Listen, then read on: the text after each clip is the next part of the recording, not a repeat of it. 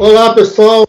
E novamente nós estamos abrindo mais um programa de conversas radicais, o podcast cujo objetivo todo mundo que acompanha a gente sabe é de fazer um verdadeiro arquivo, né, sobre o conjunto de leituras que saem de militantes, de especialistas, de pessoas que de alguma maneira têm relações umbilicais com a vida no Brasil, com a vida do conhecimento científico com esse tipo de coisa, essas maluquices desse tipo. Né?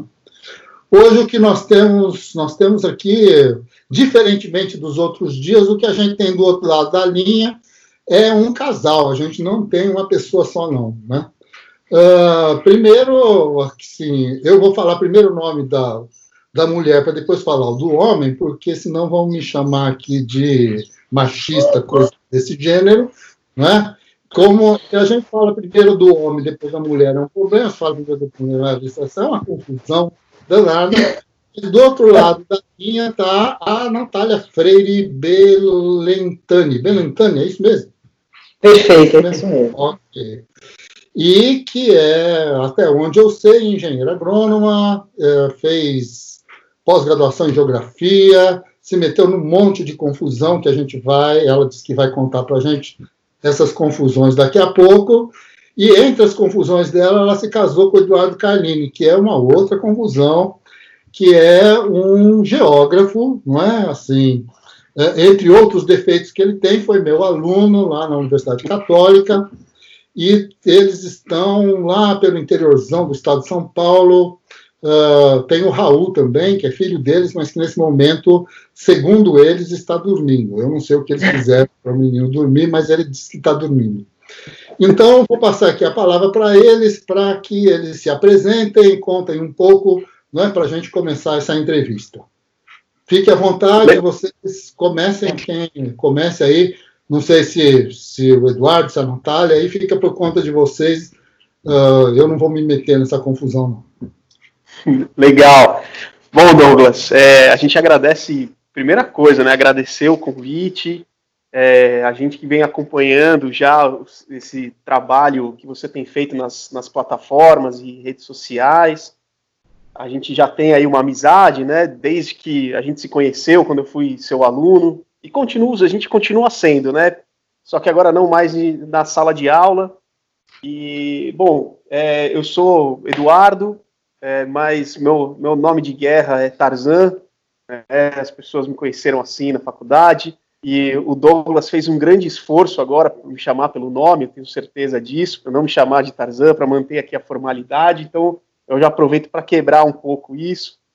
Uh, e eu sou geógrafo, formado pela PUC, e acredito que parte do nosso convite aqui para estar tá conversando aqui no Conversas Radicais uh, diz respeito a uma trajetória que a gente fez junto com a AGB, o Tribunal Popular, uh, o movimento indígena, uh, tanto no Mato Grosso do Sul quanto depois no, no Pará, enfim, tem algumas histórias aí, algumas experiências uh, que acho que é bacana a gente compartilhar. Né? Eu sou professor da, do ensino básico e, e e por conta dessas experiências da vida profissional, a questão indígena é uma coisa que a gente pensa no cotidiano da sala de aula, traz as experiências que a gente adquiriu e a gente espera aqui poder estar tá compartilhando um pouco e contribuir também com os colegas, professores, pessoas que estão interessadas a, a discutir esse assunto, né, com alguns materiais, algumas ideias aqui e, e parte dessas histórias. Ok. Olá, Douglas, satisfação enorme, cara, fazer um programa de rádio na internet. É, isso para mim é maravilhoso. Eu venho acompanhando, assim como Tarzan, me chamo Natália, sou professora também, e venho acompanhando o trabalho com muito ânimo que você vem fazendo dentro das diferentes plataformas, essa, essa veia da comunicação que a gente estabelece de forma muito próxima, e, e, um prazer poder exatamente isso, né? Continuar a aprender com você, tendo aula com você e com os outros colegas que, inclusive, participam, não só aqui do, do podcast, mas também do, dos programas no YouTube, enfim. Acho que é uma oportunidade gigante para nós isso. Muito obrigada. Como você colocou, eu tenho a minha formação na raiz, como engenheira, sou engenheira agrônoma e dentro da agronomia eu descobri as ciências humanas, o que faz muito sentido para pensar o campo brasileiro, não só as técnicas, mas o sujeito do campo. E ali eu entendi que eu precisava estudar a terra, mas aquela com T maiúsculo. Então, eu fui mexendo a terra nossa para poder pensar a terra como um todo, ainda mais nesse momento onde as pessoas tentam né, dizê-la enquanto plana, a, geografia faz ainda mais sentido na minha trajetória. E daí, então, a pós-graduação na, na, na geografia, na geografia humana, e também a licenciatura, que é o que me colocou mais ainda próximo aos professores, e hoje consigo trabalhar a questão indígena e a questão do campo brasileiro na formação de professores que estão tanto na educação infantil quanto na educação básica. É, é um prazer e, e, vamos, vamos seguir com essa prosa. Ok, muito obrigado. Obrigado por vocês terem topado, viu? Porque, assim, não é uma coisa tão simples também, não é? Assim, a gente fica, uh, acho que, emocionado mesmo, né? De juntar pessoas, de conversar, de trocar ideias e pessoas que a gente conhece, gosta, né? E admira, etc e tal. Bom, ah, vamos, vamos lá. Acho que vocês já abriram aí o campo para nossa conversa, né, e uh, falando aí da questão indígena e da questão do campo no Brasil. Nós sabemos que nesse momento, com a, conjuntura, digamos assim, que já que sempre foi adversa, né? Que sempre foi adversa. Sim, o, o movimento do sem terra não é alguma coisa que nasce uh, dos bons grados, né? E dos bons olhos e de uma boa política com relação à questão da terra no Brasil. Nós uh, nascemos, crescemos e nos constituímos nesses últimos poucos 500 anos como um país de latifundiários, como um país de uh, escravocratas, como um país de pessoas que, se não são latifundiários nem escravocratas, de alguma maneira, uma parcela dessa população, às vezes ascendente do ponto de vista da renda, quer assumir os valores é, desse, desse tipo de aristocracia bastante complicada e bastante violenta, né, que de alguma maneira faz parte e, e, e se enganja dentro do Brasil. Uh, há, poucos, há poucas semanas, nós fizemos uma entrevista uh, com a Lohane, lá, do, lá de Goiás, que trabalha, trabalha trabalhou, né, trabalha com com o Zavá Carnoeiro, e ela nos conta, então, uma história também bastante difícil e complicada, né, que envolveu esse tipo de coisa. Muito bem. Para a gente dar continuidade, então, a essa discussão sobre a questão indígena, aí, num primeiro momento, acho que seria interessante se vocês pudessem né, uh, contar para a gente qual foi a experiência, ou quais foram as experiências, como é que vocês se envolveram no meio dessa confusão é, que é uh, esse um país é, que tem como pressuposto cultural a ideia que ele é ele é monoétnico, é, que ele tem uma única nação e que na verdade isto esconde uh, a, a, tendência ou a necessidade desta única nação não conversar com mais nenhuma outra, não respeitar nenhuma outra, simplesmente fingir que elas não existem, não é? Quer dizer, e nesse sentido, lá estavam vocês metidos no meio desse imbróglio, ok? Então, conta aqui um pouco para a gente como é que vocês e qual foi a experiência né, de vocês. Bom, Douglas, como você muito bem sabe, a AGB tem essa capacidade de unir pessoas inquietas, né? E pessoas muito inquietas. Né? Bom, é, então essa parte dessa história ela começa quando é, a AGB ela faz uma articulação junto com o Tribunal Popular. O Tribunal Popular era uma organização, hoje ela está desarticulada, tem apenas o, o, grupo de trabalho de discussão indígena, que se reúne ainda esporadicamente.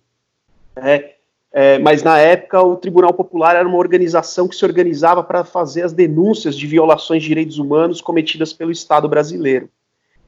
E o tribunal estava articulando uma expedição para o Mato Grosso do Sul para justamente fazer o levantamento das violações de direitos humanos que aconteciam na ocasião, em especial, com os Guarani Kaiowá. É, é, foi justamente no período em que teve aquela ascensão dos números de assassinatos das lideranças, né, que eu acho que todo mundo, pelo menos em parte, aí conseguiu acompanhar, saiu bastante na mídia. Então a ideia era, era justamente isso, a gente ir lá e compor mais um material de denúncia, fazer mais uma força política. Diversas, diversas organizações fizeram parte na época, né? Então a, o Conselho Re, Regional de Psicologia, é, o Sindicato dos Radialistas, a AGB, várias organizações acabaram compondo essa expedição. Bom, então é, a gente foi lá e, e para o Mato Grosso do Sul, onde a gente percorreu os territórios em disputa, né, os territórios é, que, os, que os próprios Guarani Kaiowá reivindicam, né, como são os territórios originários, e a gente passou praticamente quase um mês né, uh, viajando por esses, por esses territórios, é, em que a gente teve a oportunidade de não só conhecer, mas levantar um material é, sobre o que estava acontecendo, né? É, e também a nossa preocupação, quando a gente volta, é pensar também uma devolutiva para os associados, no caso da AGB, né? Então foi quando saiu aquele texto que foi publicado no, na Terra Livre. É, bom, e... Acho que só para a gente contextualizar isso, assim, para quem está tá ouvindo, é, a gente está falando em 2010, 2011, o Tribunal Popular se organizando para fazer um Tribunal Popular da Terra que aconteceu em São Paulo. E durante esses dias de debates e, e de, de, intervenção, a gente teve a oportunidade de dialogar com os Guarani Kaiowá que estavam em São Paulo e ali é que parte a demanda deles para conosco. Eu acho que esse é um ponto bem relevante, porque a Associação dos Geógrafos Brasileiros, né, a AGB, que a gente fala com tamanha intimidade, imaginando que qualquer um que esteja ouvindo sabe o que é a AGB, porque ela é parte da nossa vida, mas de todo modo, essa associação que se posiciona tanto no âmbito acadêmico quanto no âmbito político, ela foi convidada pelos indígenas a ajudá-los. Eu acho que esse é um movimento interessante. Em nenhum momento a AGB saiu e foi até o Mato Grosso do Sul para investigar os indígenas ou colocar os indígenas nas costas e dizer agora a gente também trabalha com essa questão. Acho que isso é bem importante e a partir daí, a partir de 2011, somando a todas essas outras organizações, a gente consegue elaborar um, uma forma da geografia se dispor a começar a pensar essa questão. A gente começou a encontrar as deficiências da ciência geográfica na discussão da questão indígena, que estava completamente pautada dentro das ciências sociais, especialmente na antropologia, com os culturalistas, enfim. A gente falou, e agora? A gente vai, vai fazer a leitura da realidade, que é essa nossa tarefa, militante e acadêmica, mas o suporte que a gente precisa que é o suporte das referências, ele estava muito frágil, ele estava completamente é, manco. Então, nesse, nesse momento, a gente vai buscando construir um referencial pautado nas questões do campo. Então, é, é, é nessa, né, nessa construção, é nesse processo que a geografia agrária nos ajudou bastante. A gente estava indo conhecer não as terras dos Kaiowá e Guarani, a gente estava indo entender um processo de retomada de território. Eu acho que esse, esse é. movimento, para nós, ele é bem valoroso. É, né? e, a Natália já coloca uma coisa que, para a gente, foi um, acho que talvez foi um dos grandes aprendizados, né? Porque a questão é assim: bom, nós somos geógrafos, a gente vai a campo, vai lidar com uma situação de conflito, uma situação real e concreta de conflito. Inclusive, a gente, a, a gente é, participa, é, estando em áreas né, de tensionamento, inclusive com possibilidade é, de tensão física. Okay? E aí, assim, bom, de que maneira a geografia pode contribuir para isso? Né? É, e aí, esse foi um ponto central, porque os elementos da geografia agrária, eles foram para a gente poder é, informar e revelar para as pessoas, pelo menos as estruturas de como essas coisas elas estavam acontecendo, elas foram, elas foram fundamentais é, para a gente, é, a gente foi perceber que se a gente caísse naquilo que costumeiramente estava sendo feito, que eram aqueles esforços de descrever a territorialidade do povo tal, de descrever é, o, as tradições religiosas, algo que, como a Natália colocou, está muito mais próximo da antropologia do que da própria geografia, a, a, gente, a nossa contribuição, ela não ia ser, ela não ia ser merecida. Eu acho que essa que é a questão. Então, de que maneira a gente usava a geografia para oferecer instrumental de luta para os Kaiowás, né, que ali estavam naquela, naquela situação. Então, é, uma das coisas, uma das primeiras coisas que a gente faz é começar a levantar a estrutura fundiária da região e levantar e mostrar para eles é, o golpe que os, os fazendeiros eles estavam dando. Então, a gente vai atrás dos materiais, começa a identificar é, aonde que estavam, por exemplo, nos municípios, é, terras que estavam sendo declaradas e que na verdade não pertenciam às pessoas que estavam sendo que estavam declarando aquelas propriedades e como que eles usavam isso no caso do cadastro do INCRA é, para obter crédito, por exemplo, né, crédito a mais do que poderia ser obtido. Enfim, a gente começa a usar a geografia como um instrumento de luta e não como um, um instrumento é, e não como um instrumento é, acadêmico que não tira sua importância, mas que não teria ali uma função imediata que aquelas pessoas pudessem usar.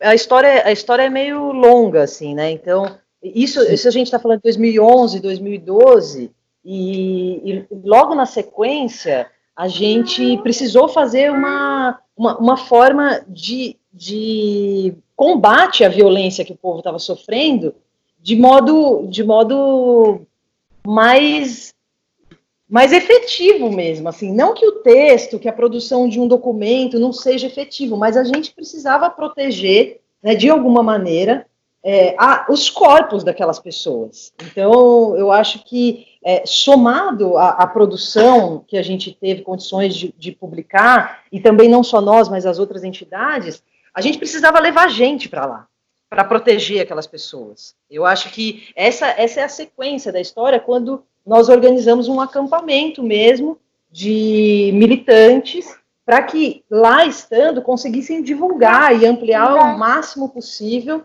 as informações que precisavam circular, o que estava acontecendo ali.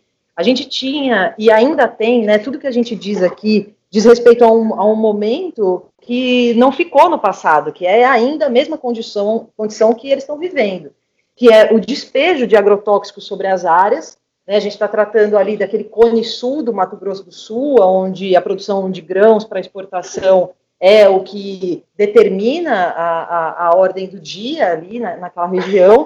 E uma das práticas que é utilizada com bastante frequência pelos fazendeiros, latifundiários, grileiros daquela região é esse, esse ataque químico sobre as aldeias. E, além dos ataques químicos, os ataques mesmo pelos contratados pistoleiros, que se organizam ali numa espécie de milícia mesmo do campo, que faz a, a, a, a rotina daquele povo ser uma rotina de pura violência. Foi então em 2013 que aconteceu o acampamento de observadores dentro de um dos territórios do, do povo Guarani Kaiowá, em Mato Grosso do Sul, para justamente a gente conseguir ampliar essa rede, tanto a rede de apoio quanto a rede de denúncias sobre a violência que acontecia naquele local. Nesse período, Douglas, eu acho que uma coisa que, para nós, assim, ela, ela é muito forte, é a importância é, do aprendizado dentro da ciência geográfica no, no, no, que se refere ao trabalho de campo. Por quê? A gente estava lidando com um grupo muito diverso de pessoas que, pela primeira vez, estava tendo contato com uma, com uma experiência, com uma vivência, que quer que seja, de, de enfrentamento, de luta. Só que o tempo para as pessoas aprenderem isso não, não era um tempo longo. Portanto, os, os mecanismos mesmo do trabalho de campo, como, por exemplo, a preparação né, para ir a campo, todo um trabalho investigativo, toda uma, uma leitura, uma, uma, discussão a partir do, dos debates que foram feitos, tudo isso ajudou muito a gente na, na construção desse acampamento, porque as pessoas elas estavam indo para um lugar que realmente é, a, as condições eram é, difícil até de dizer, né, tanto do ponto de vista da miserabilidade quanto da, da questão da violência propriamente dita, e de alguma maneira elas estavam preparadas para aquilo. E a gente usou como recurso para isso esse instrumental que a gente tem dentro da geografia para o trabalho de campo. Acho que isso foi, foi um exercício muito interessante que coloca essa dimensão da prática e da teoria que a todo momento a gente está né, se, se degladiando, às vezes, ali para o prato da balança não descer ou subir mais de um lado ou do outro. Foi um, foi um projeto que deu muito certo, a gente conseguiu escancarar né, para muitas, muitas áreas, né, para outros continentes, inclusive, o que estava acontecendo aqui, e com isso proteger aquele povo naquele momento. Né? A gente não conseguiu com isso políticas públicas ou, é, ou não sucateamento da FUNAI, o que quer que seja nesse sentido, mas a gente conseguiu proteger aqueles corpos. Eu acho que isso foi, foi uma coisa importante e que revela mesmo essa, essa necessidade de um envolvimento que não seja apenas um envolvimento aparente, mas um envolvimento com alguma profundidade. É. Agora, o, Douglas, se você me permite, é, eu, eu, gostaria de, assim, também dar um, dar um passo para trás, pensando nas pessoas que estão é, escutando a gente. Então, por exemplo, quando a gente fala dos, dos, dos Guarani e Kaiowá, a gente está falando de, de, um, de um universo dentro de um universo né, é, que é que são os povos indígenas é, no Brasil. Né. Uh, hoje, pelo, pelo último levantamento do censo, né, 2010 do IBGE, a gente é, foi, foi levantado 305 povos, entre os quais são falados 274 línguas, né, Uh, e sendo que os Guarani e Kaiowá, eles ainda são uma especificidade dentro ainda do povo Guarani. É, e quando a gente está falando do, do território Kaiowá, a gente está falando, quem estiver escutando a gente e puder abrir o um mapa do Mato Grosso do Sul, a gente está falando de praticamente toda aquela porção do Cone Sul do Mato Grosso do Sul, né, e o território é, originário Kaiowá, ele vai do rio Amambaí uh, ao rio Brilhante e, uh, e, fecha o quadrante na Serra de Amambai e na Serra de Maracaju. Então ele praticamente ele é aquele cone sul uh, do Mato Grosso do Sul, do estado, em que dentro dessa porção você tem espalhados os territórios das famílias. Né? Do, então, é, e é justamente nesse percurso que da expedição que a gente uh, que a gente foi visitando então esses territórios. Bom, acontece o seguinte: o processo de o processo histórico do Mato Grosso do Sul de ocupação ele vai ele se dá a coisa começa mesmo a partir da Guerra do Paraguai. Depois da Guerra do Paraguai, uh, a gente vai iniciar inicia ali na região é, a exploração da erva mate. É, inicia ali a exploração da erva mate. E depois inicia a exploração da erva mate. Bom, e, e aí já, a gente já está falando já do final do século XIX, quando entra o século XX, começo do século XX, começa as políticas do estado de ocupação do, dessa região. Então a gente vai ter, por exemplo, a CANDE, que é uma política do estado de colonização da região, e como os kaiowás, eles têm essa, é, originalmente, tem essa distribuição pelo território que estava sendo ocupado, o Estado brasileiro, na época, ele precisava tirar os, os kaiowás que estavam distribuídos por essa região para poder é, liberar o espaço para o loteamento. Né? Então, vão ser feitos, na época, quem era a autarquia do Estado responsável era a SPI, então a SPI ela vai organizar algumas reservas, né, como é a de Dourados, que é uma reserva antiga, que já existe já há bastante tempo, né, uh, que é uma reserva planejada, ela não diz respeito né, a, uma, a uma tradição kaiowá, e então você começa a retirar essas pessoas dos lugares onde elas estão e começa a confinar nessas, nessas reservas. Bom, e aí abrir espaço para o loteamento a partir mais ou menos da década de 60, 70, é, as lideranças Kaiowá, elas, elas elas vão, elas vão se organizar e vão começar o movimento de retomada dos territórios originários. E aí é, e aí justamente aí é que está o nó, porque nesse processo, nesse do começo do século XX até aí a, a década de 60, 70, a região praticamente inteira foi grilada. É, inclusive, tem algumas histórias bastante interessantes que a gente vai conversando com as pessoas e vai, e vai encontrando. É, o, o, próprio Ariovaldo, o Ariovaldo Melino, professor, ele descobriu que é, nos registros dos cartórios, é, o mesmo técnico que assinava ali, então, os registros de, de terras do Mato Grosso do Sul, era o mesmo que assinava em Goiás, e tem terras registradas no mesmo dia pela mesma pessoa. É, então, é, a gente vai, a gente vai, você vai futucando e você vai encontrando, né?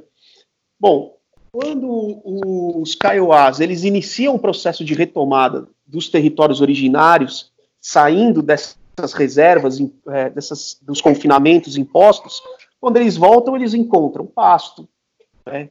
é, na época já a cana um pouco, hoje soja.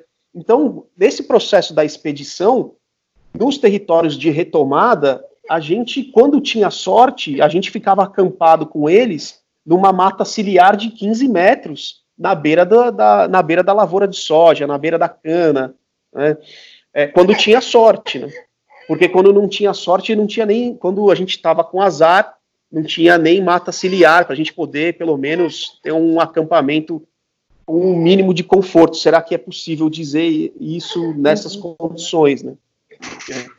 Bom, e aí esse movimento de retomada, ela é, ele é o início desse novo ciclo de conflitos na região e que perdura até hoje. Né?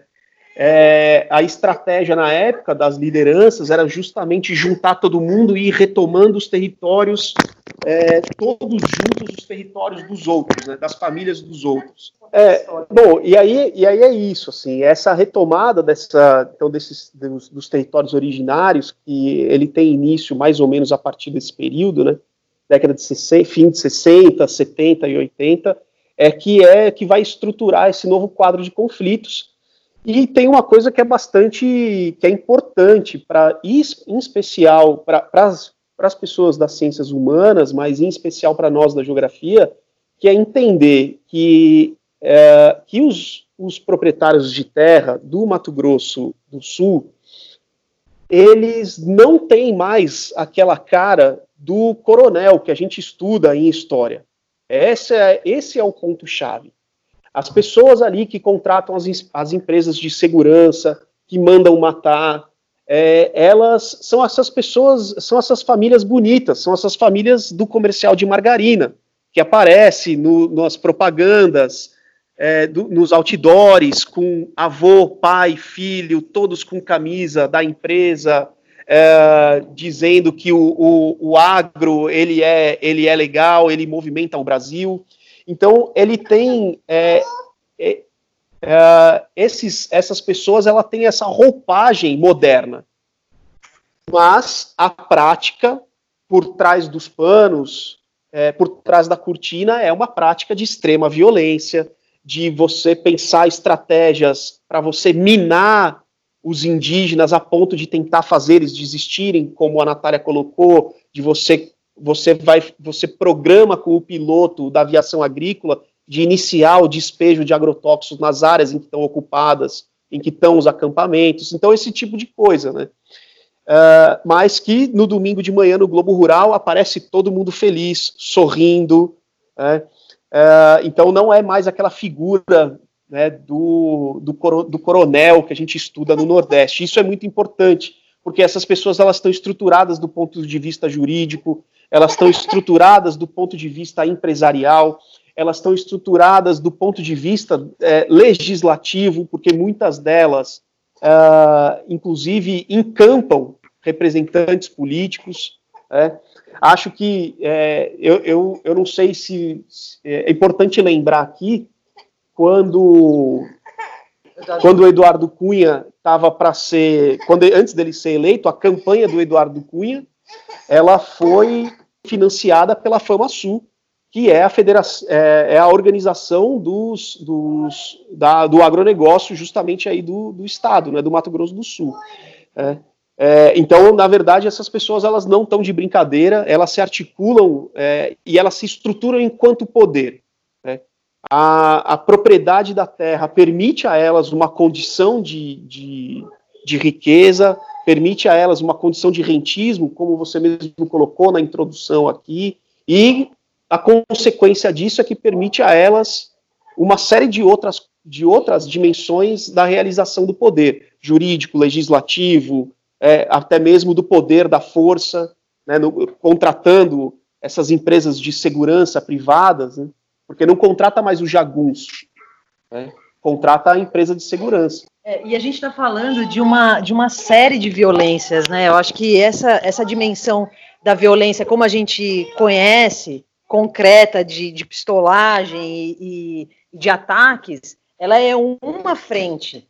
A gente tem outras frentes que são tão perversas quanto essa, que você imaginar, é, em 2018, ir a um restaurante onde você tem uma placa na porta que diz que é proibida a entrada de indígenas, a gente está falando de alguma coisa que é extremamente séria dentro do nosso país que se estabelece sobre um mito da, da, da, diversidade cultural e que é onde não há racismo, portanto, somos todos iguais, e isso realmente a gente é, desconhece alguma coisa semelhante aqui no, no Brasil com relação a tamanha, a tamanha força racista que, essas, que essa sociedade né, civilizada se, se dispõe. Então, acho que, além disso, como o Tarzan colocou, a, a área, né, de, a área onde os povos estão retomando é uma área completamente é, inadequada para se viver, porque é feita a retomada sobre a área de soja. E, e eu trago isso porque, para mim, uma outra forma de violência muito latente é o povo não poder usar o remédio para cura de determinada doença, tirando a erva dali, da, daquela mata, e tendo que usar um outro tipo de medicamento que não faz o menor sentido para aquela família, para aquelas pessoas. Do mesmo modo, a forma de se alimentar. A gente não tem, não, não são poucos os relatos né, de, de de profissionais mesmo que pesquisam sobre isso do ponto de vista nutricional, de doenças que antes não, não acometiam esses povos e que hoje passam a ser doenças que os eliminam também, do mesmo modo. Né? E aí a gente está falando da quantidade de consumo de proteína em relação à quantidade de carboidrato, porque é disso que eles vão se nutrir, de cestas básicas que vêm com quilos e quilos de arroz e nenhuma proteína, ou quilos e quilos de açúcar e nenhuma proteína ou outra fonte de nutrição.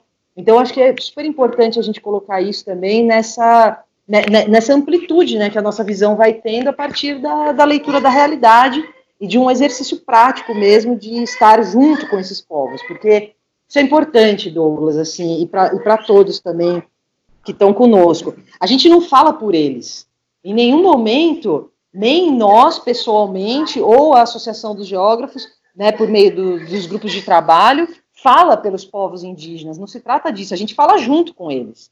A questão da retomada dos territórios, do mesmo modo que a questão da, das ocupações de terra, é, as, as, áreas né, ocupadas nas periferias, tudo isso de sentido, dá, dá, sentido à minha vida, porque é dessa transformação que eu preciso para que eu também passe, passe a fazer parte de uma outra sociedade. Então, em nenhum momento a gente se coloca aqui falando pelos Kaiowá e Guarani ou falando pelos povos do Baixo Tapajós, que eu acho que é interessante também a gente colocar essa, essa experiência. Uma outra, é, como foi que o Douglas trouxe no início, uma outra confusão que a gente se meteu, né, que foi ir lá para o norte, para o Baixo Tapajós, que é uma outra realidade, e que isso tudo fala bastante, dialoga muito com essa dimensão da diversidade. É, é preciso expor essa diversidade, é preciso falar dessa, de, dessa quantidade de nações que nós temos, né? Você imagina a gente ter que assistir um comercial de propaganda de escola de línguas dizendo que vai fazer o Brasil um país bilíngue. É para dar risada, né? Porque, pô, meu, a gente tem uma, uma, mais centenas de línguas sendo faladas e a língua portuguesa é, claro, né, para esses povos eles precisam também e se utilizam dela, mas ela não é a língua materna deles. E, e portanto, é, é, preciso pensar essa diversidade para justamente a gente ter mecanismos de romper com esses estereótipos, com, com essa dimensão concreta do racismo e, e, e, romper com isso. E aí, né, a gente traz essa, essa reflexão, porque esse rompimento precisa acontecer dentro da sala de aula. Né? A gente precisa trabalhar isso com as crianças, desde a educação infantil. Então, é, to, todo esse caminho, né, todo esse percurso que a, gente, que a gente fez e que a gente faz junto aos povos, é justamente para conseguir colocar a, a, as palavras com o peso que ela tem. É, então, eu acho que é, é, dessa verdade que a gente que a gente milita, né? Porque as palavras precisam ter o peso que ela tem, Douglas. Ou, ou se for diferente, a gente vai continuar defendendo políticas que massacram os povos, massacram de fato, inclusive aquelas que parecem muito bacanas. Levando aí um pouco né, de cada lado aí o que vocês estão colocando e a experiência de vocês, né? Uh, a ideia é que de alguma maneira, nós estamos tentando analisar não só uh, a situação das populações indígenas, propriamente ditas, né? mas, obviamente, tentando analisar a situação brasileira, né? esse contexto né, de extremamente conflituoso, complicado, uh, xenófobo, racista e, e etc., né? que, de alguma maneira, caracteriza a sociedade brasileira. Então, uh, para pensar um pouco isso, né, quer dizer, é, essa, essa coisa do Centro-Oeste, enquanto um lugar de exclusão de pessoas, né, uh, se nós, vocês levantaram aí os acontecimentos do Centro-Oeste brasileiro desde da, da Guerra do Paraguai e tal, eu queria acrescentar alguns, alguns dados né, dessa discussão.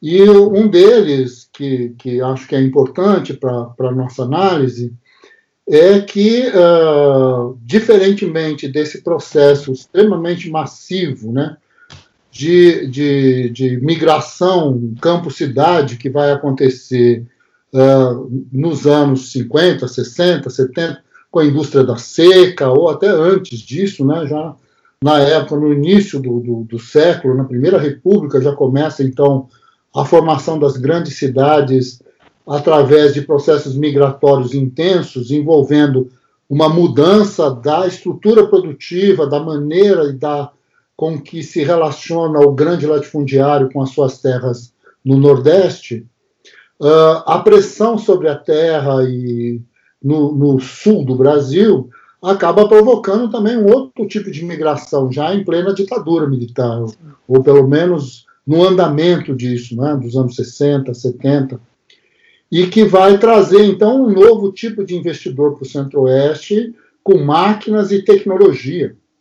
Essa, essas máquinas, essa tecnologia, essa urbanização, digamos assim, do campo que vem com o avanço do gado, uh, principalmente sobre o, o, o, Pantanal no primeiro momento, mas o avanço da soja, o avanço da cana, né? Uh, do milho, que também tomou uma parte considerável desse processo, vai deslocar não só as populações indígenas e vai criar, então, esses guetos, né, que são as reservas, mas vai também destruir os formatos de sobrevivência dos poceiros, dos, das populações que faziam parte né, deste, deste lugar do Brasil, né, com, uh, seja seja o pantaneiro propriamente dito, que vai mudar completamente a sua relação com a água, com os ciclos, né, com os peixes e tal, e daqui a pouco, além da presença do gado, vem a presença do turismo de uma maneira geral, um outro tipo de mercadoria, né, extremamente importante, né. Então, e, e assim, o que, o que significa, a princípio, que nós estamos uh, falando de, de exclusões de muitos tipos. Né? Quer dizer, se existe a exclusão das populações indígenas e a sua movimentação, uh, se utilizou inclusive as populações pobres né, ou empobrecidas do centro-oeste para armá-las e matar os índios. Né? Então, assim, esse, esse, essa violência né, desse processo é, é, digamos assim, o elemento né, que está em jogo nessa definição né, da territorialidade brasileira dos anos 70 para cá. Sim. Quer dizer, é um novo latifúndio, é uma nova maneira, é um novo entendimento, e que vai mudar também o próprio latifúndio nordestino. Né? Quer dizer, se a gente lembrar que esse processo todo que envolve o desvio das águas né, para o sertão do Nordeste em pleno governo Lula e tal, e o que rola a partir disso, isso redefine o preço do metro quadrado da terra, isso redefine o significado da propriedade, da produção. Bom, né, vocês têm experiência também uh, no Alto Tapajós, vocês uh, estiveram por lá, vocês sabem dessas coisas, né? Então, conta um pouco mais, vai, conta um pouco mais desses trecos todos aí que vocês andaram vivendo aí. Bom, é, acho que tem, você faz uma excelente reflexão aqui, Douglas. É, coloca pontos, pontos que são muito importantes para a gente continuar pensando o quanto que o campo ele é ainda muito ele é estrutural no Brasil né? as relações que se dão no campo as relações produtivas as relações políticas a dimensão fundiária e tudo e tudo o que é, vem disso uh, ah, para a gente entender essa, essa oligarquia que a gente tem no Brasil. Né? Bom, é, eu acho que tem uma coisa que é bastante evidente sobre esse processo da constituição do campo brasileiro e, e da atuação do poder dessas pessoas. Você, você comentou aqui que a gente passa a viver esse processo de urbanização né, no Brasil. Uh, tem esse movimento do, do campo, a migração do campo para a cidade, e hoje a gente tem aí mais de 80%, se eu não me engano, 83% da população brasileira vivendo nas cidades. É, por um outro lado, e essa é uma reflexão que eu, eu, eu não é minha, mas é do Rui Moreira, inclusive, é, no, no, encontro, no encontro da GB de Porto Alegre, em que ele chama atenção para esse dado. A população brasileira, mais de 80% é urbana, mas quando nós olhamos para o Congresso Nacional, é a bancada ruralista que é a, aquela que tem a maior representatividade. Né? E isso é muito revelador né, para a gente. Né? É, e, e, claro, né, para essa estrutura ela vir, ela permanecer de um processo colonial até os dias de hoje, é, é claro que ela precisa dessa maquiagem moderna, que, se eu estou entendendo bem o que você está colocando, Douglas, pelo menos em parte, você inclusive chama a gente, a, é, chama a gente, é, provoca a gente no sentido de pensar o campo também do ponto de vista de relações urbanas. Né? É, porque é justamente isso, né? Aquilo que a gente falava é, do Mato Grosso do Sul em relação aos fazendeiros, enquanto como que essas pessoas elas são extremamente poderosas, são empresários muito bem sucedidos do ponto de vista dos seus negócios, mas são pessoas que estruturam a violência no Estado ao mesmo tempo. Né? É, e isso, o Mato Grosso do Sul, eu acho que em, aí o Mato Grosso do Sul e a disputa de terras é, dos Kaiowás é sem dúvida alguma um exemplo. É, eu, é, é, difícil falar didático, mas eu acho que é um exemplo uh, que grita para gente esse tipo de esse tipo de relação no Brasil, né? Uh, então, e, e, e hoje, né, é, aqui já hoje 2020 esse processo, é interessante a gente pensar e continuar é, a urbanização brasileira praticamente efetiva do ponto de vista das pessoas e da, é, da saída do campo para a cidade, mas isso traz para a gente um outro olhar para os povos indígenas é de entender que a violência ela não só se intensificou, mas hoje a gente tem um quadro muito mais complexo do ponto de vista da violência. A gente, quando começou aqui a nossa conversa, é, a gente apontou dos, dos 305 povos levantados pelo IBGE, são mais de 274 línguas faladas, mas essas pessoas elas se encontram em situações completamente diferentes. Né? Então você tem os povos que hoje são aqueles, é, aqueles que estão isolados e a gente gosta de entender, a gente parte do entendimento que eles não estão isolados porque é, a civilização, entre aspas, não chegou até eles. Né? Eles, eles estão deliberadamente isolados, porque eles não querem contato né? é, com, com aquilo que a gente está chamando de, de civilização. É, essa é uma situação. A gente tem os povos é, que, cons que conseguiram, por um processo de luta, a demarcação de seus territórios, ou pelo menos a demarcação daquilo que se aproxima com os seus territórios originários. A gente tem os povos, que é no caso dos Kaiowás e diversos outros aqui no Brasil, que estão em processo de luta. E a gente ainda tem, para tornar essa discussão ainda mais complexa, a gente tem os povos indígenas em contexto urbano. Né? E, e tudo isso, veja, que a gente tem hoje desse quadro dos povos indígenas, ela é assim, talvez é difícil a gente conseguir conceber uma forma de violência que consiga se expressar de, assim, de maneira mais ampla do que isso. Né?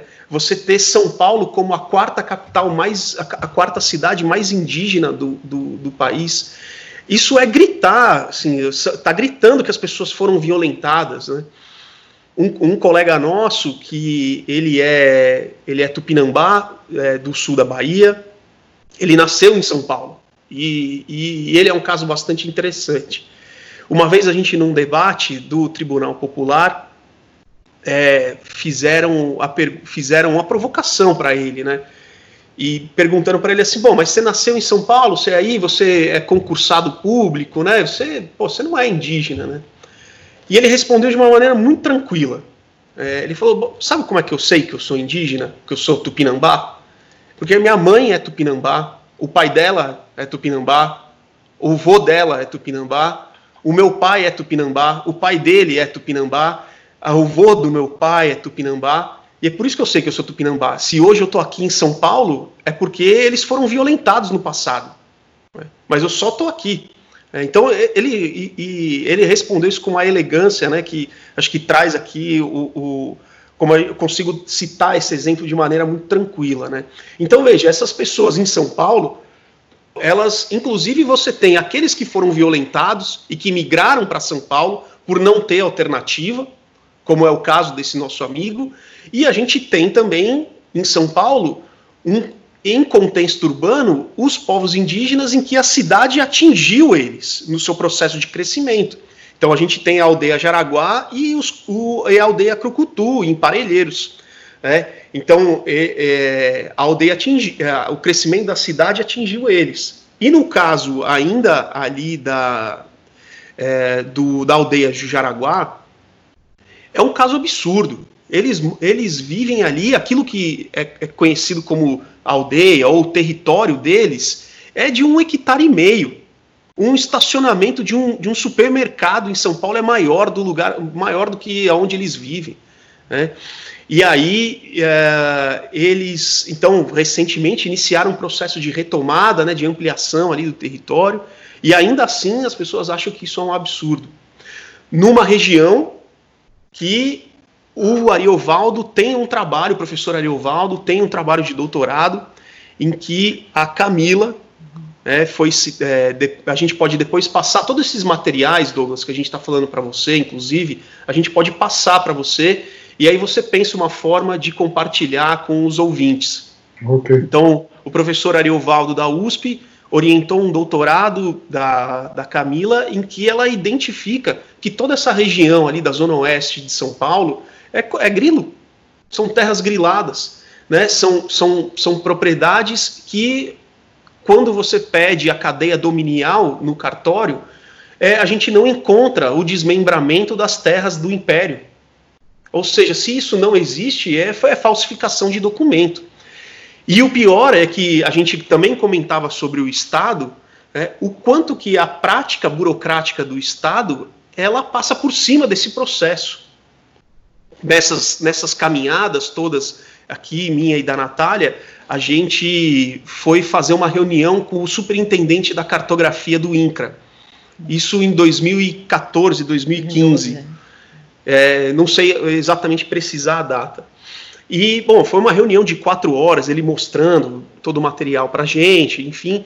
E aí, em um determinado momento, a gente perguntou para ele assim, deixa a gente fazer uma, uma pergunta assim bastante objetiva.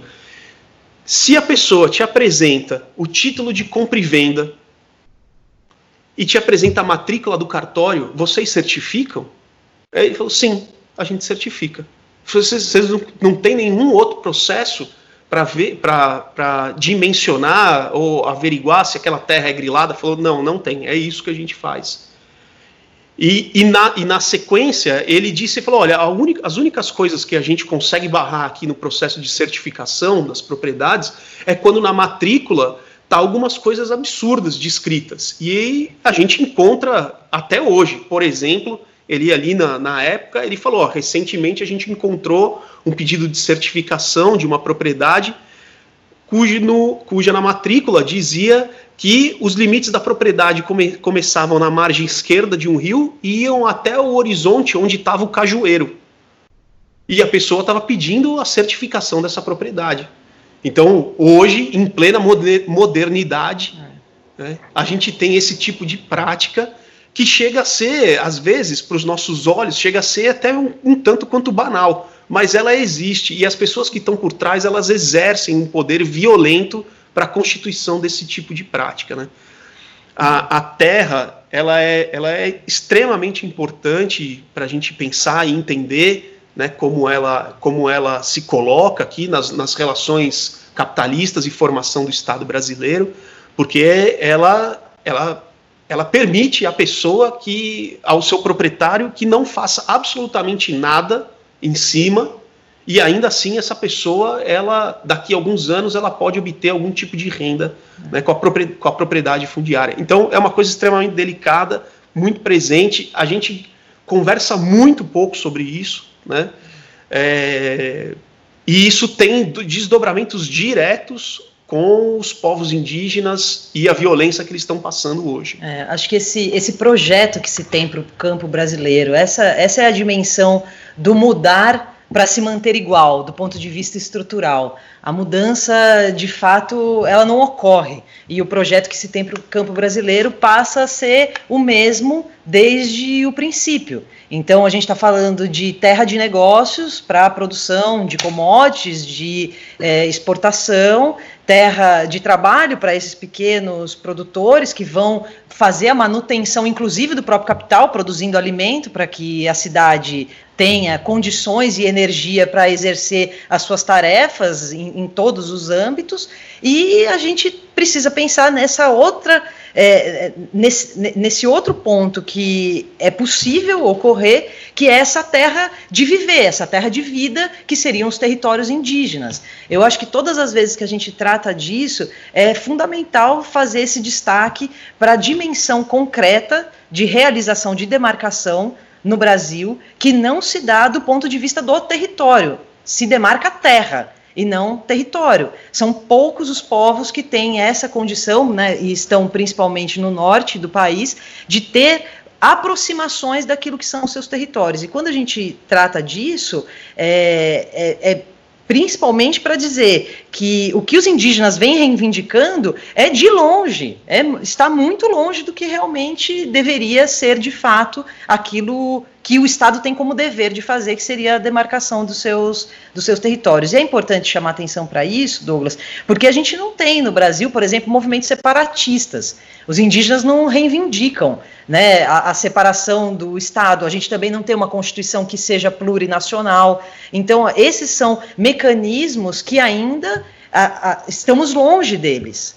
O que a gente tem hoje é uma luta, né, e, e uma luta muito violenta, sangrenta, medonha do, do, do ponto de vista da, da violência, para demarcação de terras. É pedaço de terra para ter, ter cultivo, para ter plantio, para conseguir, conseguir sobreviver. Lembrando que todo o entorno está completamente contaminado, né? Seja é, é, falando da água, seja falando do solo, a gente tem toda, toda essa, né, essa, essa temática que envolve a questão ambiental do ponto de vista das relações dos povos com a terra, que também assim vai ser muito difícil você sobreviver dentro daquele da, dessa condição que não é diferente para os quilombolas, né, as populações tradicionais, que muitas vezes não é diferente também para os assentados de reforma agrária, enfim.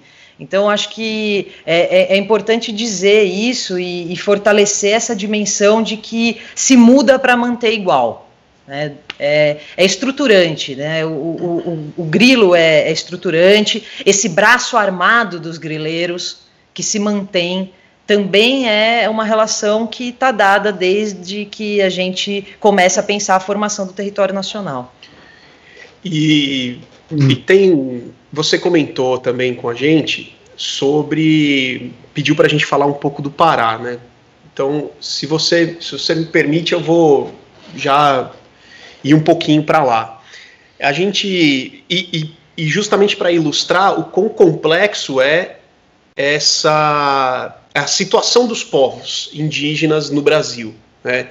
E, é, e é importante a gente colocar, frisar sobre isso, porque há uma tendência da geografia em querer enquadrar os povos indígenas do ponto de vista teórico da mesma maneira que se enquadra os, os camponeses.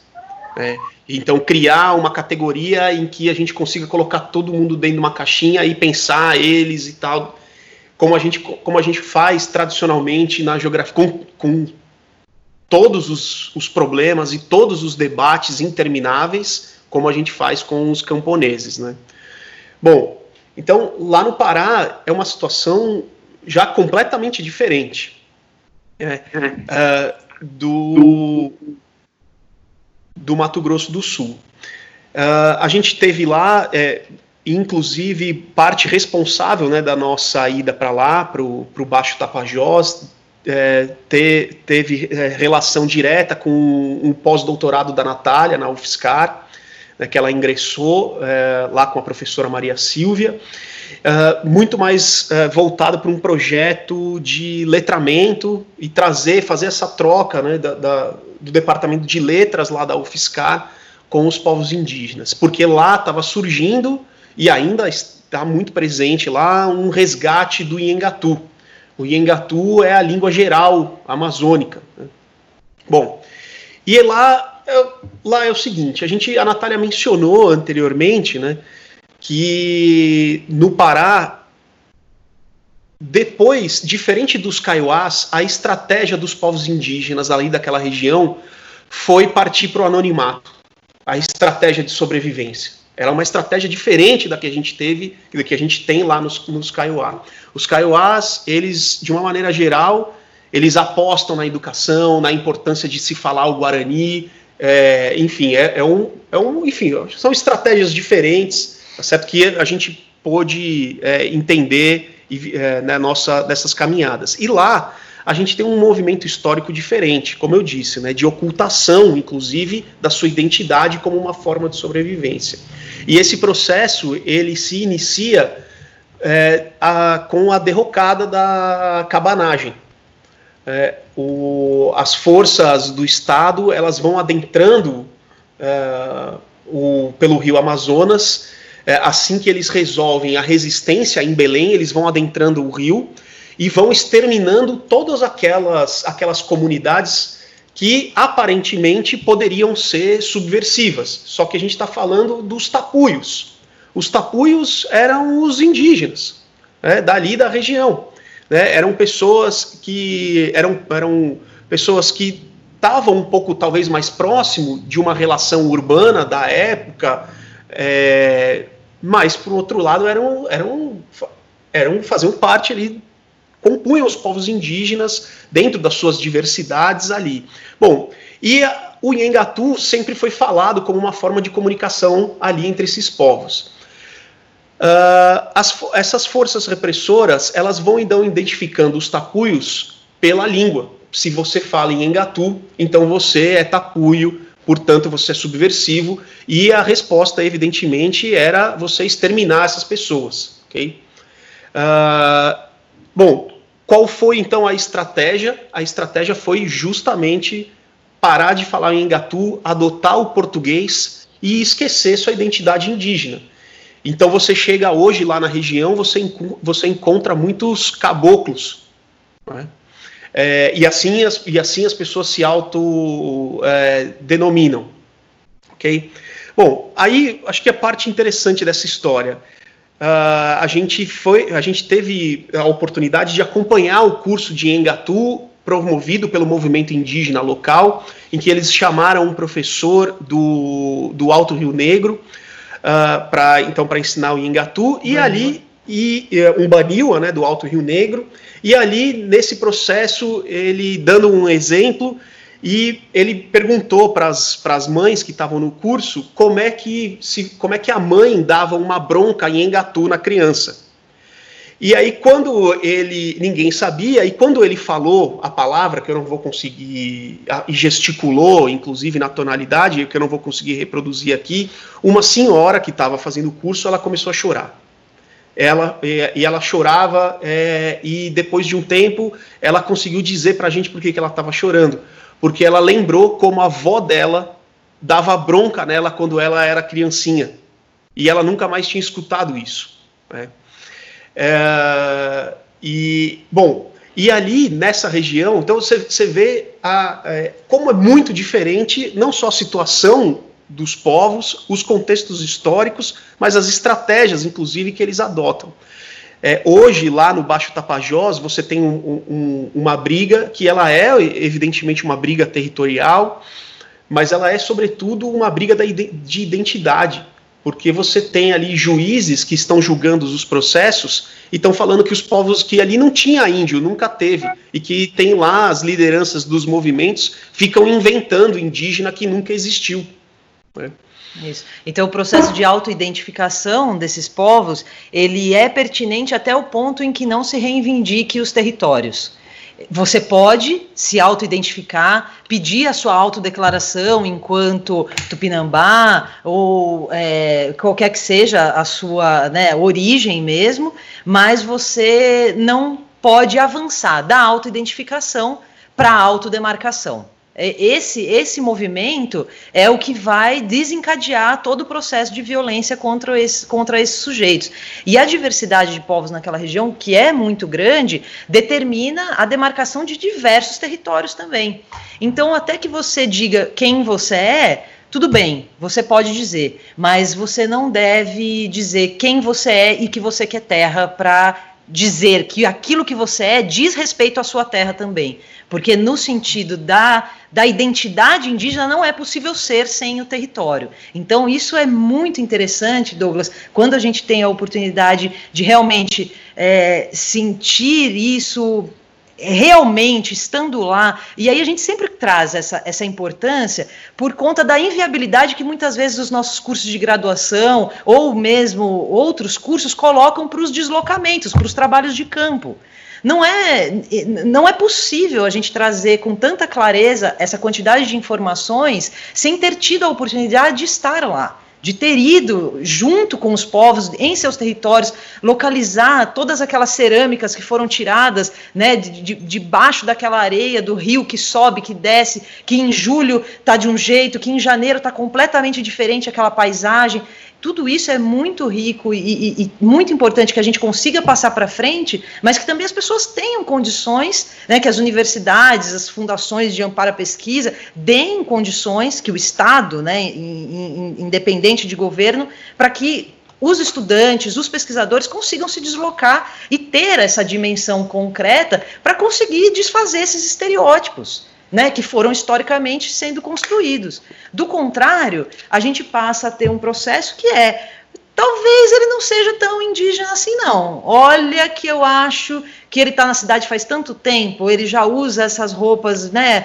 Porque a única cultura que realmente tem movimento é a, a do europeu. Né? é a do, é, do, do, povo civilizado. Essa tem movimento e a gente não precisa usar as mesmas roupas dos portugueses quando aqui invadiram os nossos territórios. Eu posso usar a roupa que eu quiser, mas o indígena precisa estar tá sem roupa né, para ser indígena, ou precisa estar tá plantando determinado tipo de cultura, ele não pode se vestir da forma como, como ele quiser, usar os recursos tecnológicos que ele quiser, porque isso vai inviabilizar a origem, a identidade dele. Né? Tem... Então, acho que, acho que é importante a gente ressaltar isso, porque essa, essa, essa construção né, de, de, estereótipo, ela passa muito por esse movimento que é o ensino, que é o que a gente aprende, que é o que a gente, que a gente troca, né? Tem, tem um ponto muito importante no que a Natália colocou, quando ela, ela traz aqui é, o conflito né, ali da região e fala que você só pode ser índio desde que você não reivindique terra. Né? E aí, de novo, a gente volta à questão tá certo? da terra, da propriedade da terra como algo estruturante. A grande questão é o seguinte: pela Constituição de 88, é, a terra indígena ela é inali inalienável. Isso significa que, se reconhecendo aquelas pessoas e o território originário dela, tudo que tem em cima, ela perde a validade. Então, se a pessoa tem uma fazenda, tem as benfeitorias, é, perdeu. Ok? Então, essa é um, esse é hoje talvez um dos grandes atritos é, jurídicos que envolvam é, que, que, envolvam as terras indígenas e as propriedades, os latifundiários. Né? Se reconhecida a terra indígena, é, não tem negociação, não tem nem sequer indenização, tá certo? Pela, pela, pela legislação. Então, portanto, é, essa briga jurídica que essas pessoas elas articulam com as MPs, é, com todas essas tentativas né, com, das emendas constitucionais, elas vêm no sentido de tentar justamente mexer nesse ponto. Esse é o ponto central né, é. jurídico. E você veja, né, Douglas, só para finalizar essa, essa tamanha diversidade dessa região e com relação à autoidentificação, a gente está falando da propriedade privada, capitalista da terra e todo esse movimento, mas olha que desdobramento interessante que isso teve dentro da universidade. A partir do momento em que se considera é, a, a, oportunidade dos povos ingressarem na universidade, né, dos povos indígenas terem o seu acesso garantido à universidade, os povos que, que sempre tiveram esse acesso lá, por exemplo, os Baniwa e os Munduruku, passam a discutir a legitimidade dos demais povos, para que o ingresso dentro da universidade ficasse restrito a eles e não a esses que agora passaram a se identificar. É claro que isso não é um, um, um vespero onde eu quero colocar a minha mão, porque eu não tenho absolutamente nenhuma condição para fazer esse debate, justamente por não ser indígena, mas é aquilo que a gente falava anteriormente, do, do, do momento em que a gente vive, onde os povos brigam entre si. Né? A gente não está brigando para aumentar o número da cota dentro da universidade. A gente está brigando para dizer que o outro não é porque esse lugar é meu. Então, é, isso se deu né, da, da, experiência que a gente teve a oportunidade de viver, tanto do ponto de vista da sobreposição das áreas, né, com assentados, quilombolas e, e áreas de reserva legal e os próprios indígenas, mas também com relação às cotas dentro da universidade. Então, é, é, a, a complexidade é muito profunda e, de fato, a gente não, não tem perspectiva. Né? Eu acho que isso, é, claro que a gente pode terminar a nossa prosa com um pouco mais de esperança né, em, em, algum momento, mas a perspectiva que a gente tem com relação a isso é muito negativa, porque de lá para cá o desmonte foi muito multiplicado. Né? A gente teve em todos os aspectos uma, uma sessão, né? A gente encerrou qualquer perspectiva, tanto do ponto de vista de assentamento, de reforma agrária, quanto de, de demarcação de territórios. E não é falando isso para dizer que antes estava legal, não, viu? Não é disso que se trata. Absolutamente. Ao contrário. Mas a gente sabe que pelo menos a manutenção dos órgãos que auxiliam, auxiliam para o sujeito não, não morrer dentro da área, precisa de levar é, um carro para deslocar, para ir para ter um atendimento de saúde, esse tipo de coisa a gente, né, a gente tem cesta básica, não são poucos relatos de muita cesta básica apodrecendo dentro de galpões lá em Dourados mesmo, que não chegam até as áreas, porque são áreas que simplesmente não se reconhece que tem a gente ali e assim tem sido. Ok. É, acho que assim, essa é uma conversa de anos, não é? Não, é, exatamente. É, é. Lembro, é, você tá, vocês estavam falando e eu estava me lembrando dos meus tempos de Amapá. É. Né? Uh, e lá na Secretaria de Educação, daqui a pouco estávamos numa reunião e queríamos, de alguma maneira, falar com as lideranças indígenas para discutir a questão da escola indígena, que era responsabilidade né, da secretaria, mas os antropólogos não deixavam. Né, isso foi uma coisa interessante desse processo, até que chega para nós um, relatos uh, do conflito mesmo entre lideranças indígenas, chefes tribais, que vão conflituar então com os professores que pertencem à mesma aldeia e tal, porque os professores, quando voltam como professores, eles são funcionários do Estado e recebem um salário para ser professor. E passa então o, o chefe tribal, o chefe da aldeia, querer também um salário, mas aí começa então todo um, um, um dilema, não é? Da tentativa de excluir o professor de dentro da aldeia, porque o professor está exercendo um poder que, do ponto de vista do chefe da aldeia, ele é ilegítimo e papapá e tal. Então, todas essas questões, elas vão aparecendo em todos os lados, porque, no final das contas, é a sobreposição de lógicas, de cosmologias, não é? de o entendimento uh, da, do mundo da mercadoria dentro do mundo da aldeia. É, eu tenho vivido já há 15, 16 anos, já há 16 anos, a experiência de, de ir com alguma frequência a, a, a Moçambique e conhecer um pouco esta relação também de um país uh, multilinguístico, multicultural, multiétnico, não é?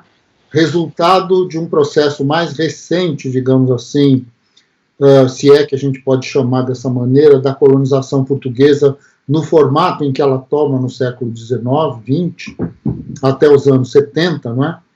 além de, de estar no meio da Guerra Fria, além de, da guerra de, que eu chamo de guerra de desgaste, eles dão outro nome para isso tudo, mas, de qualquer maneira, essa, essas questões que vão criando, inclusive, uma certa aristocracia Uh, que eu, eu, eu, não, eu não sei, não sei dizer a vocês, mas a ideia de ser moçambicano é um projeto político ainda. Né? Quer dizer, esse moçambicano em si, ele ainda não existe.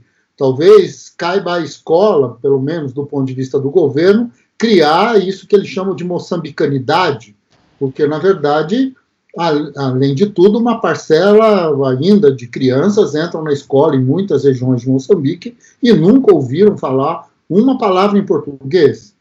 O que é, é interessante também é que em cidades como Maputo, a última viagem que eu tive e conversando com os meus alunos, isso em junho do ano passado, já começa a se perceber uh, crianças que uh, só falam português. Né? Então, assim, e, e numa inversão, porque uh, você, você ser branco em Moçambique não é uma coisa simples. É? é? inviável você ter cargos importantes ou coisas desse gênero. É? E, então, tudo isso, uh, vamos dizer assim, as mesmas, as mesmas questões, as mesmas exclusões, os mesmos fundamentos que, inclusive, estabelece-se do ponto de vista das bases de uma sociedade, né? no caso uh, da, da, do sul do continente africano, isso tudo toma características muito específicas, desde essas relações estão colocadas dentro da, da, do, do, Vale do Congo, não é? do Vale do Rio Congo, que estão condições muito diferentes do que acontece na África do Sul ou na Namíbia, ou seja lá o que for, mas que de alguma maneira o processo de exclusão, não é? ele vai se dando, inclusive internamente dentro das próprias aldeias. É uma coisa muito louca, não é? Que uh, eu vi isso também claramente e de uma forma bastante brutal no Amapá, não é? Porque de alguma forma você tem quase que a superposição de discursos, de desejos, de, uh, de entendimentos de mundo, não é? Entre este mundo do, do da aldeia, o mundo uh, vamos dizer assim, dessas comunidades que a gente chama de originárias, não é? Uhum. E que dentro do, da própria articulação interna, ela tem dificuldade muito grande de dialogar consigo mesma. Então, assim, eu nesse trabalho que eu fiz lá no Mato Grosso do Sul, na, na Federal da Grande Dourados, tive contato não, com alguns alguns estudiosos, não dos Guarani também, mas não só, mas também dos Terena e dos problemas que envolvem né, essa a questão da própria escola na aldeia terena, né, o que acontece então com este processo, que no final das contas, à medida em que ele tenta garantir, na verdade, a reprodução do ideário e da memória das sociedades indígenas, ele o faz na lógica da escrita, na lógica do registro tipicamente uh, ocidental, digamos assim, na uhum. lógica da sociedade tal qual ela foi concebida na, na, na, na constituição do capitalismo e tudo mais. Então, quer dizer, é dentro desta margem extremamente estreita, extremamente uhum. delicada e violenta que diferentes povos do mundo inteiro vão sendo inseridos, absorvidos, destruídos e redefinidos, não é? vamos dizer assim.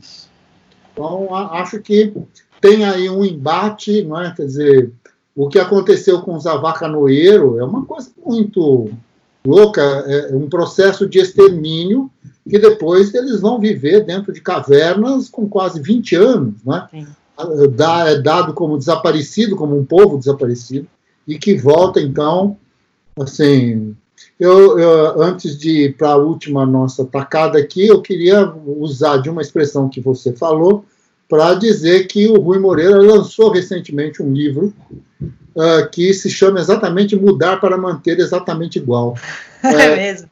É, ele acabou de lançar, eu recebi aqui recentemente esse livro pela editora Consequência. Uns 10% aí, né? É, mudar para manter exatamente igual. Muito interessante, você usou essa expressão aí. Eu lembrei do livro. Né, mas... mas é disso que se trata mesmo, exatamente. É, é disso que se trata, exatamente. E um, um é, uma, das, uma das frentes da, da, da luta dos Kaiowás lá no Mato Grosso do Sul, quando a gente estava lá, era, era diz respeito à escola e, e as, as lideranças, as, a disputa era por que a gente precisa, eram duas, pelo menos a princípio, por que a gente precisa alfabetizar as crianças em português, né? É, e por que quando a gente começa a ensinar história, a gente começa com a história do é, a história dos gregos, da Grécia antiga, né? Então eram essas as perguntas que eles que eles faziam. É, e, e é algo assim, nessa linha que você coloca, Douglas, é algo muito revelador do que acontece, do que, acontece, do que aconteceu, do que acontece e daquilo que parece que pelo menos vai continuar acontecendo por um, um período, pelo menos por um período, que é você é, é a imposição de um projeto e, a, e, a, e você eliminar a possibilidade de escolha do outro. Né? A princípio, é, muitas. A gente. É, esse debate cai na, na, no, no senso comum, né? Então, ó, aquele cara ali ele não é mais indígena porque ele está usando calça jeans e celular. É, e, bom, e como se, como se o celular em si, o objeto em si, transformasse a pessoa, né? Se a calça jeans transformasse a pessoa, ou né? Mas e não a possibilidade de escolha ou as escolhas que, aquela, que aquele grupo está fazendo, né? Então, por exemplo, algumas, alguns povos hoje se utilizam e utilizam muito bem, por exemplo, de verbas é, é, verbas destinadas à cultura para promoverem dentro dos seus territórios é, produção de vídeo, é, canal no YouTube, produzir, é, externalizar a cultura, debater. Agora, veja, aí você fala assim, mas eles estão usando a internet e câmera fotográfica, eles não são mais indígenas. Eles escolheram, eles tiveram a oportunidade da escolha, né? É, outros, a gente sabe, existem outros povos que, quando, é, quando houve a, a, a, possibilidade de instalarem luz elétrica, não, luz elétrica é da porteira para fora, aqui não vai entrar. Acho que isso, esse é um princípio, é um princípio básico, né? Você permitir com que o outro escolha sobre, sobre, o, seu, sobre o seu próprio ser, e não isso ser uma imposição. Né? Assim, é, é, continua sendo aqui, você traz o relato de Moçambique, né? A gente está tirando o projeto de constituição do Estado Nacional, está eliminando a possibilidade das pessoas escolherem. Ontem, o ministro da Educação ele reiterou que odeia o termo povos indígenas, porque aqui é todo mundo brasileiro. No vídeo que vazou. Ou seja, é um discurso, é, o discurso ele está é, ele tá anunciando qual é a prática política violenta que está que tá sendo colocada. É, ó, aqui você não é mais Guarani, você não é, você é brasileiro, você faz parte disso aqui. Mas teve um general aí há um tempo que, na época ainda do governo Lula, que denunciou o Celso Amorim como lesa pátria, o crime de lesa pátria, porque defendeu e conseguiu, uh, digamos assim, aprovar na Assembleia Geral da ONU o direito de existência das nações indígenas e que então ele era um lesa-pátria porque ele estava colocando a existência de mais do que uma nação dentro do Brasil, sendo que o Brasil então teria uma nação só. Uh, então, é, essa é uma, uma, discussão antiga. Eu acho que, de alguma maneira, os jesuítas vão ter esse trabalho né, de, de amansar né, a briga e de fazer, então, com que as sociedades indígenas fossem uh, estivessem, digamos assim, a serviço desse processo de dominação e tal. É. Bem, gente, uh, nós precisamos efetivamente começar a, a, terminar isso, né? Porque senão os coitados dos ouvintes vão acabar nos abandonando no meio do caminho. Uh, então, como a gente tinha mais ou menos conversado em off para que os nossos ouvintes não escutassem, mas que reproduzindo, né? Uh, para terminar, uh, acho que a ideia de discutir realmente o problema da universidade, um pouco, Natália já levantou esse processo de alienação, né, que envolve esta estrutura, digamos assim, mas que no Brasil hoje, via é, esses seres um tanto quanto estranhos que hoje dominam o, o, o, a máquina de Estado, é? acabam não sei, acho mais colocando a ideia de que o conhecimento é uma questão de opinião exclusivamente, né? e uh, apostando então na pós-verdade e coisas desse gênero. Uh, no meio de tudo isso, sem dúvida nenhuma, nós não estamos falando de coisas novas. O que vocês denunciaram sobre a leitura que se faz no Brasil sobre os índios não é nada mais e nada menos do que a reprodução, décadas e séculos, de pós-verdades de todos os tipos, só que algumas são mais convenientes para a vida urbana e da mercadoria, e outras, como a Terra plana, por exemplo, é bastante inconveniente do ponto de vista do nosso senso comum. Uh, se vocês puderem aí fazer alguma observação e aí já falar tchau para os nossos ouvintes, né? Assim, uh, fique à vontade. Bacana. Ó, é, Bom, eu, eu acho que tem, tem uma dimensão, mais uma dimensão dessa nossa conversa, Douglas, que ainda deixa ela bastante mais ainda complexa, que é como nós, professores da educação básica, tratamos sobre, sobre esse conhecimento, como a gente conversa sobre isso em sala de aula. É, depois, a Natália tem uma experiência muito rica do ponto de vista é, do, de, dessa, desse conhecimento no meio universitário. Bom, e, e, acho que vale a pena se ela, ela falar um pouquinho. Bom, uh, eu essa há uns dias atrás, antes da gente começar aqui, antes da, inclusive de receber o convite para a gente fazer essa conversa, um colega, agora na pandemia, nós, professores da educação básica da rede particular, inclusive, via de regra, estamos sendo massacrados né, por, esse, por esse contexto de aulas digitais, esse tipo de coisa. É, aula à distância, porque a gente tem que dar conta de uma série de coisas da qual a gente nunca teve que mexer antes. Bom, e aí eu fui ver, um, um colega estava postando vídeo aulas no canal do YouTube dele. E eu fui dar uma olhada para ver como ele estava fazendo isso. E cliquei justamente na aula sobre questão indígena é, do, desse colega. Eu, um colega, assim, foi, foi meu colega de faculdade lá da PUC e tal. Então, eu não sei se ele foi seu aluno, eu não sei se você ainda estava lá, mas de qualquer forma, né, é, e aí eu, bom, assistindo o trecho do vídeo dele, e aí alguns minutos já se passaram, e aí ele, ele diz mais ou menos essa frase assim.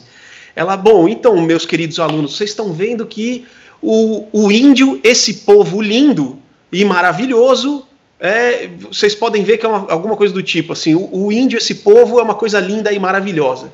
Eu imediatamente fechei o vídeo, certo? E fui bater a minha cabeça um pouquinho na parede, né, para conseguir esfriar um pouco.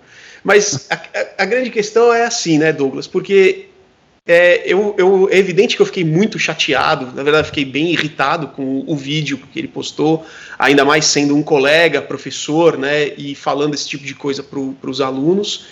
É, e o desdobramento disso é que ele está compondo um imaginário folclórico, hoje, 2020, tá certo? Pra, na cabeça desses jovens, e que não tem nenhum alicerce do ponto de vista acadêmico, nenhum alicerce do ponto de vista dos debates que são possíveis, que, que é possível fazer. Eu acho que talvez nem a acho que nem há 60 anos atrás acredito que é possível, a, a antropologia falava alguma coisa desse tipo. Né? E ele está fazendo isso hoje, em 2020. E é evidente que assim, é, e ele está fazendo isso porque ele, esse é um assunto que ainda é muito velado. É, ainda é muito velado as, as fontes para você para você é, para você ler de maneira que você consiga as fontes o debate organizado sobre essa questão a gente não encontra para professor. Esse que é o ponto. Né? É, da maneira como eu e a Natália a gente está tentando fazer aqui. É, e mesmo eu, com essa experiência aqui, a gente conversa sobre isso em casa, acessa os materiais, é, tenho mais ou menos uma ideia de quem lê, ainda assim na, aula de, na sala de aula, bom, eu tenho uma dificuldade de como, de como trabalhar esse assunto com os alunos, ainda mais a partir da minha experiência porque eu tenho que me controlar é, para não para não relatar para os alunos um filme de terror que a gente viveu nessa experiência de estar tá lá fazendo as denúncias de violações de direitos humanos. Porque quando a gente fala aqui da, da, da exposição ao agrotóxico, essa talvez seja, ela é muito grave, mas assim, talvez seja a, a, a mais a, correr, a que a gente né? consegue, é, consegue correr e contar. E tem coisa que a gente não pode contar, porque é filme de terror. É, bom, então é, é, de fato muito difícil né, acessar isso na sala de aula. A, a Natália tem feito esse trabalho com a formação dos professores da, da educação básica, é, é um trabalho de formiguinha. É, o departamento lá onde ela trabalha tem se preocupado com isso, porque se imagina, né, se esse colega está fazendo esse tipo de aula para o ensino médio, imagina o que as professoras, as nossas colegas do ensino, do ensino infantil, é, do Fundo 1 não fazem com as crianças, né? É, e, e, aí, de, no dia do índio, botar cocar e dançar e fazer o u, é, é, talvez seja até tranquilo. Né? É, pois é. Então, eu acho que a gente tem esse desafio é, de, de trazer esse assunto, de organizar esse assunto é, é, de uma maneira que seja minimamente honesta para que a gente consiga trabalhar isso em sala de aula, para conseguir eliminar esse imaginário que corre na cabeça das pessoas e o que não é difícil. É, o que, que, digo, o que é muito difícil, eliminar isso, né? Porque as pessoas elas nasceram e cresceram achando que índio é aquele ser que tem que ficar peladão e come mandioca. se não tá peladão e não come mandioca, não é, não é índio e, portanto, ele está querendo roubar o seu dinheiro, está querendo meter a mão no Estado. Né? Então é, é, é, bastante difícil e a responsabilidade disso, é, é em parte, é nossa, dos professores. É, eu acho que o que, o que nos, nos ajuda bastante, Douglas, nesse processo é ir sempre ao encontro do que os movimentos, né, tanto o movimento negro quanto o movimento indígena, vem pautando. Eu acho que esse, esse é um princípio e vem pautando do ponto de vista da, da elaboração, inclusive científica. Eu acho que o, os movimentos reivindicaram uma correção na lei de diretrizes e bases que se desviava de uma, de uma dimensão das relações étnico-raciais, e a partir dessa reivindicação em 2003, a gente passa a, a, a legislar sobre isso, e as escolas então têm de fazer uma discussão por obrigatoriedade dessa diversidade de povos africanos, né, falar dos negros brasileiros enquanto é, a dimensão não só cultural, mas enquanto a dimensão social, principalmente. E depois, então, já em 2008, com a, a Lei 11.645, que passa a trazer os povos indígenas para dentro desse mesmo, é, desse mesmo movimento de, de, de debate mesmo de relações étnico-raciais e de cultura afro-brasileira, africana e indígena. Então, eu acho que essa disposição dos movimentos sociais também elas dão uma, uma direção para a nossa construção e, e, as nossas elaborações teóricas. A gente não deixou de falar ele é índio e passou a falar indígena por uma opção nossa. Essa é uma opção do movimento indígena, é uma reivindicação deles, com sustentação teórica. E aí, então, a gente passa a fazer uso dessa, dessa mesma terminologia, atendendo a um, a um chamamento para que índio realmente não, não os identifica. Né? Então, acho que esse, esse movimento né, que, vai, que vai criando o corpo é, a partir dessas reivindicações, de, dessa, dessa outra frente de lutas que o movimento faz, dá condições da gente discutir com os professores e para nós, né, enquanto trabalhadores da educação, a, a necessidade de trazer para dentro da sala de aula os negros brasileiros e os indígenas. Eu acho que os materiais hoje que a gente busca trabalhar, né, Tarzan colocava aí da questão da educação infantil, os textos que os meninos precisam se, se serem apresentados são os textos escritos e elaborados pelos povos indígenas. Os vídeos que eles precisam ver são os vídeos produzidos pelos próprios povos, para terem essa dimensão e tomarem contato com essa diversidade que é riquíssima. E, e para isso a gente precisa também reelaborar, e, e, não são poucas as tentativas e os esforços, eu sei disso, os materiais didáticos porque os materiais didáticos em todas as, né, em, todas as etapas, eles reforçam o indígena, principalmente no pretérito. Eu acho que essa é uma, é uma, é uma dimensão muito concreta, tratar os povos indígenas no pretérito, como finito, como encerrado, como exterminados. Então, né, desde essa questão do tempo verbal até a dimensão mesmo da é, imagética, né, quais fotos são postas desses povos, né, quais mapas, né, que cartografia que se, que se apresenta, como que você alfabetiza essas crianças do ponto de vista geográfico, tratando das nações e tratando dos povos indígenas.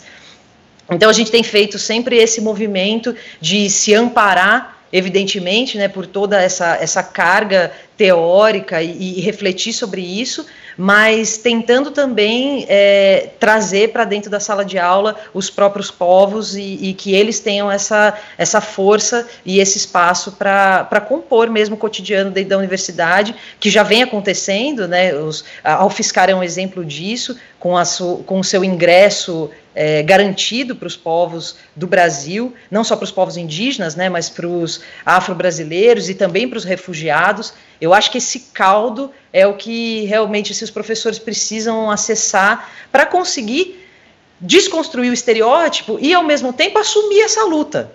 Porque não se trata só de você fazer a leitura do, do, do texto, dos pataxós e, e, e pensar a cosmologia e identificar é, a, a, quantidade de, de, de, habilidades que esses povos têm. Se trata de você, ao tratar disso, assumir a necessidade de demarcar o território deles. E aí não é uma discussão só para a sala de aula com os meninos, é a discussão que você tem que fazer na sala dos professores, é a discussão que você tem que fazer junto no sindicato, é a discussão que você tem que fazer no teu movimento, no teu partido, e com isso somar nessa, nessa frente, nessa luta. Eu acho que esse que é o, o esforço, é isso que a gente vem, vem militando mesmo para que né, esteja no colo de todo mundo, né, para não ficar nas costas de só alguns. Isso. Muito bem, muito bom. Ok, minha gente. Bom, então, já que vocês não falaram tchau, eu vou falar aqui, aí vocês falam, ok? Afinal de contas, todo mundo merece um tchau, ok? Como diria o nosso presidente, tudo vale um ok de alguma forma. É bom que é só ouvinte, né? Eles não vão ver o que eu vou fazer, né? Agora, não, se eu fizer. Beleza.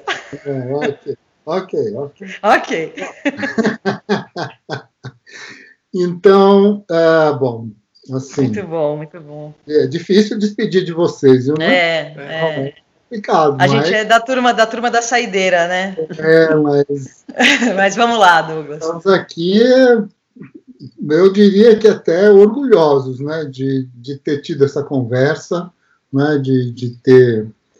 Uh, de vocês terem se disponibilizado a contar essa história toda, eu acho que todo mundo que vai uh, escutar esse podcast, sem dúvida nenhuma, vai ter acesso a leituras que não são comuns, elas são elas existem dentro do movimento, mas o movimento ainda é algo, digamos assim, muito restrito né, a determinados grupos, a determinadas militâncias, talvez um pouco a GB, um pouco a isso, um pouco aquilo, Sim. mas ainda daí a isso ser um, uma informação de caráter, uh, vamos dizer assim, público de fato, é difícil dizer, não é?